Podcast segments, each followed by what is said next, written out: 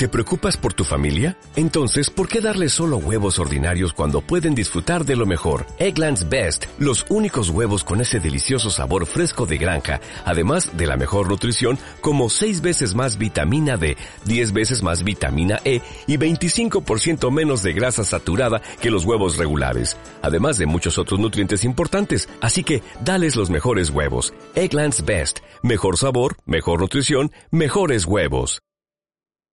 ¿Cómo alucino con los milagros de Jesús que ocurrieron hace dos mil años y resulta que como que siguen ocurriendo ahora? Efeta. Toca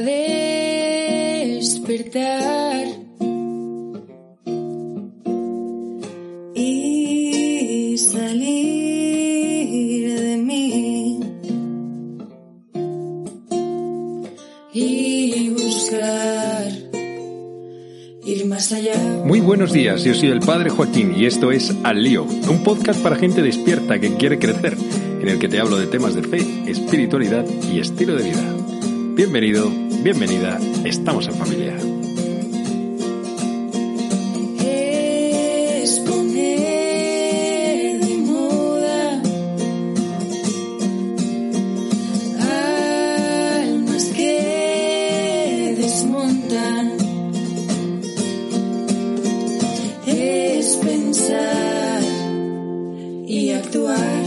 La explicación de hoy la voy a preparar con una serie de avisos parroquiales. Estamos empezando el curso y yo te quiero hablar de las cosas que vamos a poner en marcha, pero un poco para que mm, también veas cuál es el motivo por el cual hago esta invitación y que incluso, si a lo mejor tú no tienes posibilidad de venir a San Clemente Romano y alimentarte de ello, que lo busques.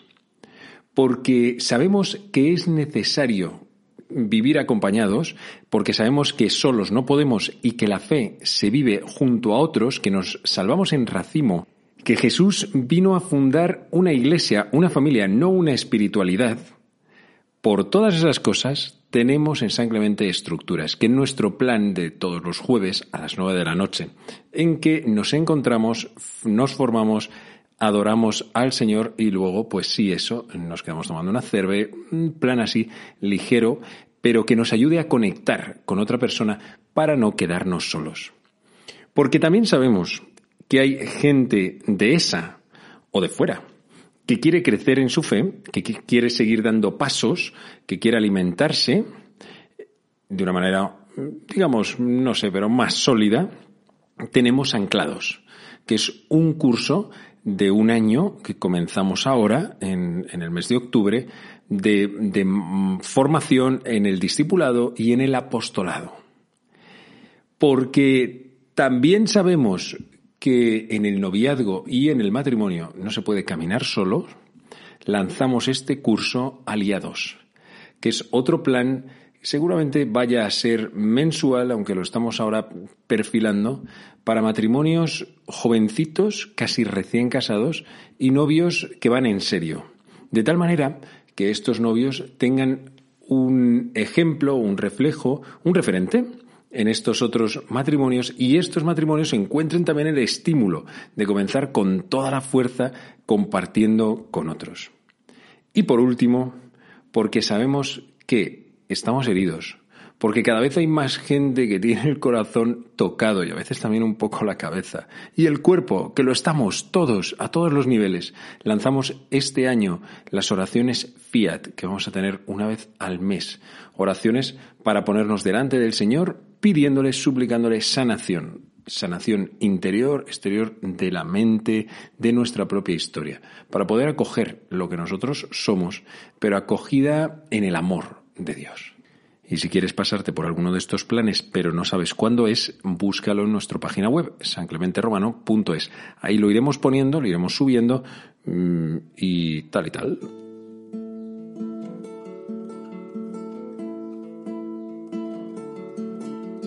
Hoy te quiero hablar de un encuentro muy especial que tuvo Jesús. Te lo voy a leer. Es del Evangelio San Marcos, en el capítulo 7. Dejando Jesús el territorio de Tiro, pasó por Sidón, camino del mar de Galilea, atravesando la Decápolis. Y le presentaron un sordo que además apenas podía hablar. Y le piden que le imponga la mano. Él, apartándolo de la gente, a solas, le metió los dedos en los oídos y con la saliva le tocó la lengua. Y mirando al cielo suspiró y le dijo, Efeta, esto es, ábrete.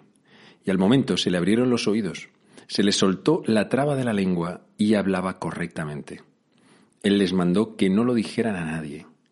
Pero cuanto más se lo mandaba, con más insistencia lo proclamaban ellos. Y en el colmo del asombro decían, todo lo ha hecho bien, hace oír a los sordos y hablar a los mudos.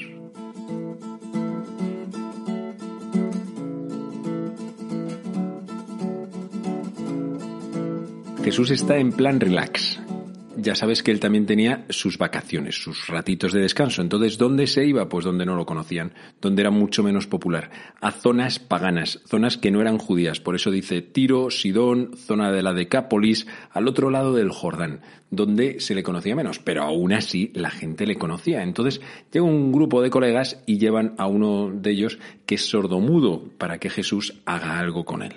Jesús lo mira tal, se lo lleva a un lugar un poquito aparte, y hace esta bonita curación diciéndole, Efeta, ábrete. Y el otro se pone a proclamar todas las maravillas y tal. Es bonito este encuentro, porque en cierto modo es un poco reflejo de cada uno de nosotros. Primero me llama la atención cómo Jesús busca ese ratito de descanso, pero cuando le importunan, nada, él, pues adelante, adelante. Si él no está para buscar su propio bien, oye, pues me quitan un ratito de mi descanso, me descuadran un poco mi plan, bueno, pues oye, adelante. Este hombre que se le acerca es sordo mudo. Ya sabéis que normalmente estas dos cosas han ido asociadas. No son, no, no porque uno fuese mudo de verdad, sino porque a lo mejor no había tenido la oportunidad de aprender a hablar. Cuando uno va perdiendo el oído, pues rollo, pues a lo mejor mi abuelita, pues no se le olvida hablar. Pero cuando uno ha nacido sordo, o a lo mejor ha perdido la audición cuando era pequeñito, pues entonces le costará muchísimo más que a ti y a mí el poder aprender a hablar, porque no tiene ese referente. Es mucho más difícil saber reproducir sonidos. Por eso, normalmente, se asociaba la sordera con el mutismo. Y normalmente el sordo, pues podía decir a lo mejor una serie de, de balbuceos o así. Hoy ya no. Hoy hay técnicas muy desarrolladas. Primero, bueno, pues por medio de la pedagogía, pero luego incluso implantes que hacen que por, por señales que se conectan directamente con el cerebro, el sordo pueda escuchar también. Aunque también te digo, es gente que ha sufrido mucho con todo el tema de las mascarillas, porque claro, de repente no pueden leer los labios a la gente y uno nunca va a recuperar, por mucha técnica que haya, totalmente la audición. En fin, aquel hombre que le presentan a Jesús era sordo y no sabía hablar, no sabía hablar bien. Entonces Jesús lo toma a un lado. Esto me parece muy bonito, tiene como mucha simbología, se lo lleva aparte, en vez de hacer ahí el milagro entre toda la gente, se lo lleva aparte. ¿Por qué? Pues porque el sordo tenía muchos amigos, siempre tendría gente a lo mejor en torno, ¿no? De hecho, había gente que le quería bien y se lo llevan, le llevan a Jesús. Pero, pero en el fondo estaba solo. La sordera el tener los oídos cerrados, en el fondo, aísla mucho socialmente y de las personas que más quieres también. Aquel hombre había vivido eso, a lo mejor vivía rodeado de gente, como tantos de nosotros, pero sin embargo, en el fondo estaba solo.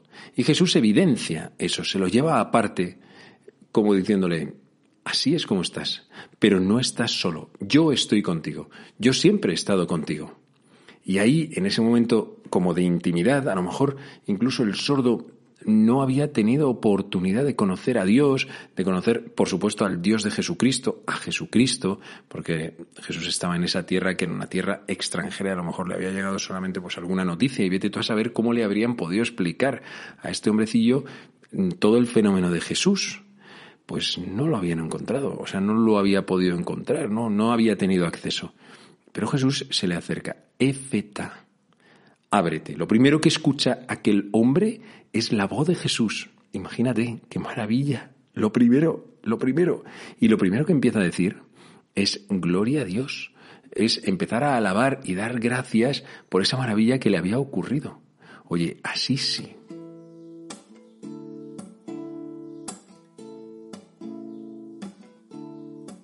Sobre ese efetá, que significa ábrete, me llama la atención que Jesús no diga abríos. Le acababa de tocar los oídos y luego con saliva le había tocado los labios. Es un gesto un poco, a nosotros nos puede parecer un poco guarrindongo. Pero, pero bueno, tiene esa significación mm, cogida del libro del Génesis en que Dios modeló al hombre nuevo con barro es decir, con tierra y con agua. El agua representa también el Espíritu Santo, es decir, que está ahí como hablando Jesús, también con gestos, porque eran muy plásticos ellos en aquella época, mucho más incluso que nosotros, estaba diciendo el Espíritu Santo está viniendo en este momento. Y ahí dijo éfeta, no dijo abríos, ¿no? abríos los oídos, abre, ábrete boca o lengua, no, ábrete, ábrete tú. De alguna manera le estaba diciendo, ¿No será que tú también estás cerrado? ¿No será que tu corazón está cerrado? No solamente tus oídos, como si fuese una cosa que no va contigo. ¿No será que tienes el corazón cerrado? Tu vida en general, ábrete. Y en ese momento se ve que el tío eh, se abre a saco. Jesús le pide, por favor, haz silencio, no se lo cuentes a nadie. Dice, pero cuanto más se lo mandaba, con más insistencia lo proclamaban todos ellos. También el sordo, el, bueno, el que había recuperado el oído y el habla, porque aquello fue, debió de ser como una, como un aprendizaje intensivo. Pasa de no saber hablar a hablar de repente, pero dando gloria a Dios.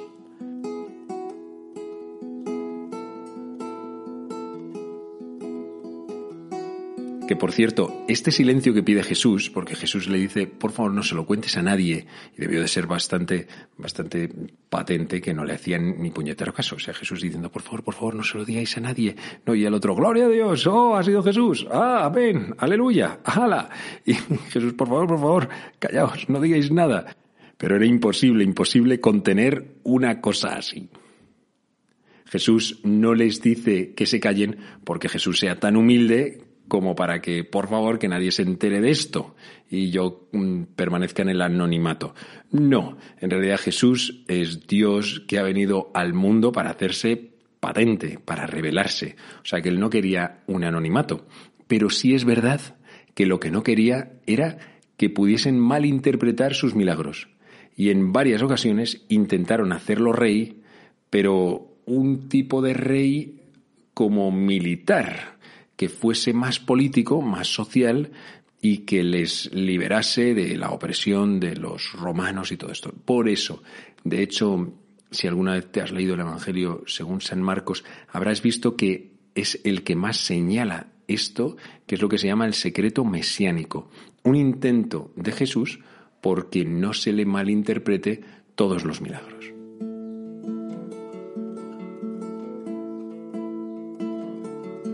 Cierto, hablando del estar cerrado y de este ábrete, también me doy cuenta de que tiene como mucha actualidad para nosotros, porque hay, hay una serie de mantras que tenemos absolutamente asumidos a nivel social, a nivel religioso, a nivel nuestro también personal, como cosas que, que damos por hechas, que ni siquiera nos hemos atrevido a plantearnos, o porque nos las han dado hechas o porque nosotros ya las hemos cocinado y hemos dicho esto es así y no hay otra. Socialmente se está viendo muy claro. Caminamos hacia una sociedad en la que cada vez tiene que haber más un, pensamiento único del cual no puedes salir. Dentro de este pensamiento único existe también esa cantinela del, del que tenemos que ser todos tolerantes, que todo hay que tolerarlo, excepto lo que es discordante. O sea, si hay una cosa que no va a favor de ese discurso o esos bloques de discurso que tenemos que afirmar todos, pues entonces se te echa toda la opinión pública sobre ti diciéndote que, que cómo puede ser que tú pienses una cosa así que es contraria a todo lo demás. Bueno, pues aquí es donde entra el ábrete.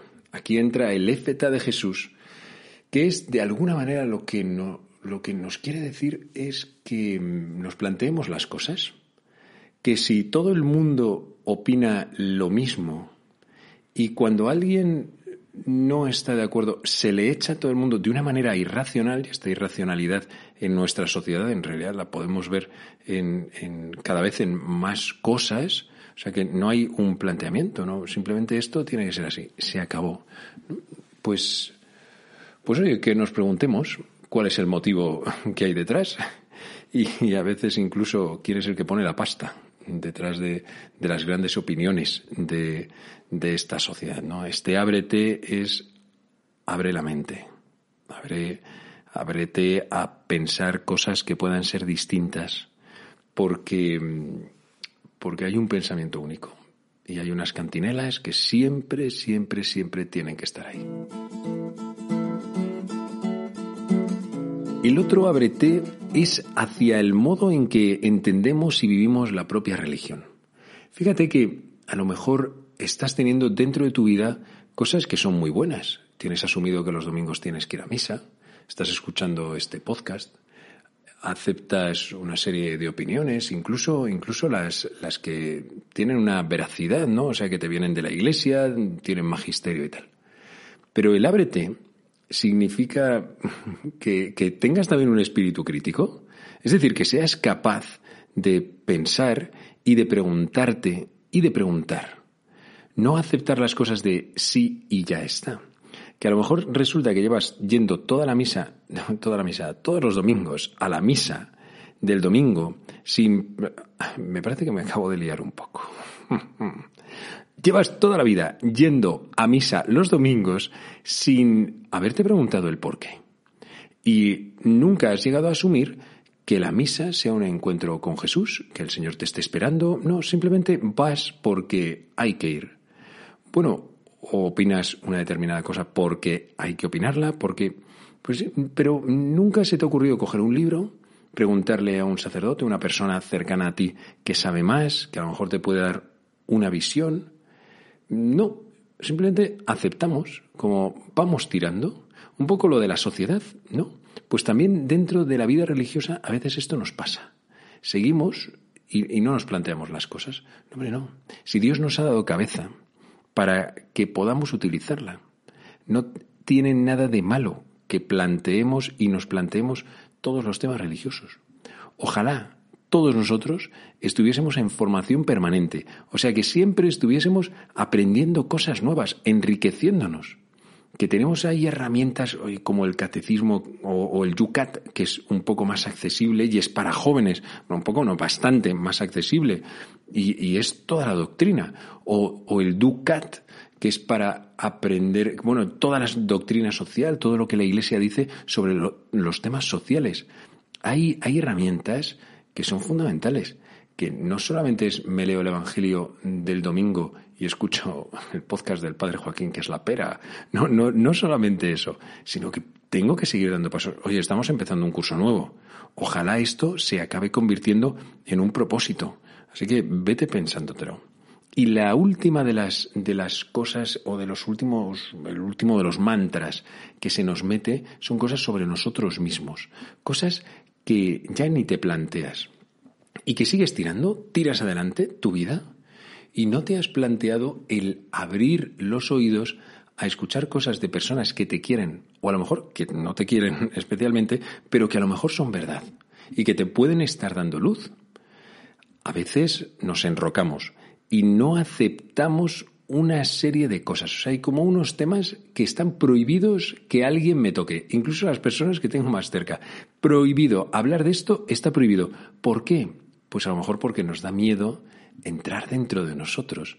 Este ábrete es también un ábrete, abre esas puertas de lo más profundo de tu corazón que están ahí cerradas por cosas que te dan miedo, cosas antiguas, cosas que te atemorizan hacia las que no quieres dirigirte porque pues porque te da miedo enfrentarte a todas esas cosas, pero que es que no estás solo, no estás sola, Jesús está contigo. Si precisamente se cogió a este a este sordomudo aparte para decirle, "Oye, que tú y yo somos equipazo, que es que vamos, vamos a por ello, vamos a sanar todas esas heridas.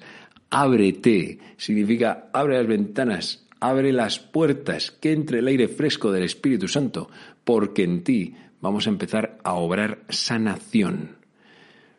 Por eso la oración fiat, de la que te hablaba antes. Porque cada vez estamos más necesitados de la sanación que viene de Dios. Las heridas del corazón las sana solamente el amor.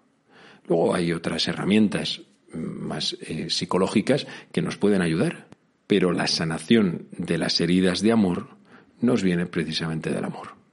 Si nos ponemos en manos del que es el amor en mayúsculas, absolutamente incondicional, equilicua viene sanación.